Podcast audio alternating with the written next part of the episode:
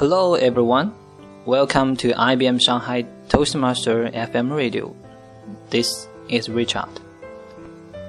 Today, I will present to you a P5 speech from Andy Chen.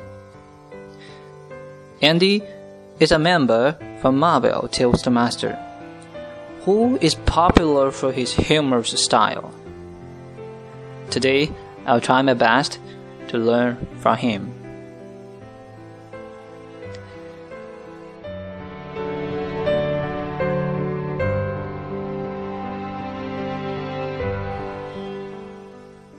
Superstar Andy Chen. Andy Chen, superstar. When talking about superstar, which person first come into your mind? What I'm going to talk about in my speech is Zhang Ziyi, the superstar with a lot of rumors, honors, boyfriends around her. I want to know how many of you are her big fans? To tell you the truth, just several weeks ago, if you asked me which actress you dislike most, I would tell you Zhang Ziyi. I didn't like her for many reasons. She's tall, slim, and white.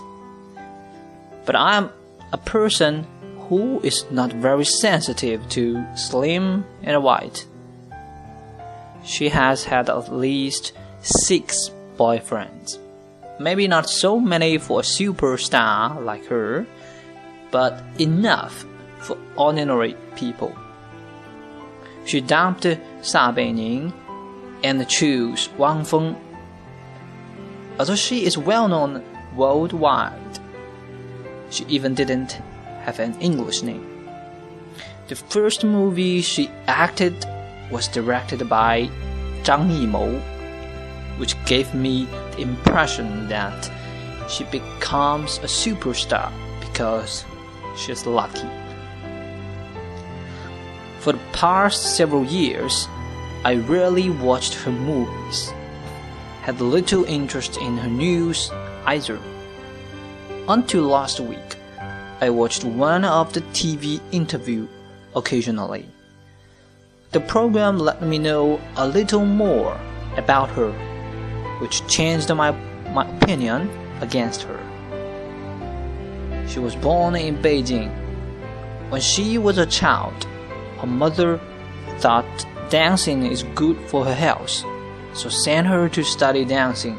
After six years of study in dancing, she felt that she is not a talented dancer. She, so she went to study performance in Central Drama Academy, the cradle of Chinese movie stars. In the second year in college, she got a chance to act in the movie The Road Home, which is directed by the famous director Zhang Yimou. In order to fully understand the character in this movie, she lived in rural area for two months. This movie was released in 1999. It was a big success.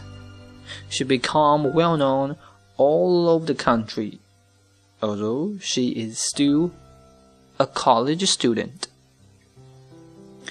If we say the first movie gave her success in China, the second movie she acted made her an international movie star. It was Crouching Tiger, Hidden Dragon, directed by famous director Ang Lee. Originally, the actress was someone else, but the previous selected actress thought it's too hard and quit.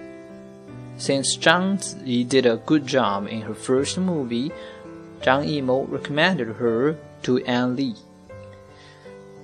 The movie includes a lot of fighting scenes. As a girl without any background in Kung Fu, it's really difficult for her to finish all the movements. What's more, when she was practicing hard for the movie, she found Ang Lee was still interviewing some other actress. This really gave her a huge pressure. But she chose to stick on and finally get the chance to be the leading actor in this movie. The director Lee said to the media, Zhang Ziyi is the most hardworking actress I have ever seen. As a man nearly 30, I have heard many inspiring stories talking about how to become successful. Zhang Ziyi's story is not the most touching one. Why her normal stories can change my opinion against her? Finally, it seems I found that answer. It was respect. When we saw her attitude towards work and the spirit to stick on when in difficulties, we still think she deserves the success and respect her. Many years ago, I have heard of famous people saying, as a superstar, you cannot guarantee everyone likes you, but you can try to let nobody hate you. People with great mental power, good self discipline, and a positive attitude can always win other people's, even the opponent's, respect. No one will hate someone she respects. So, ladies and gentlemen, let's work for respect, complete for respect, and live for respect.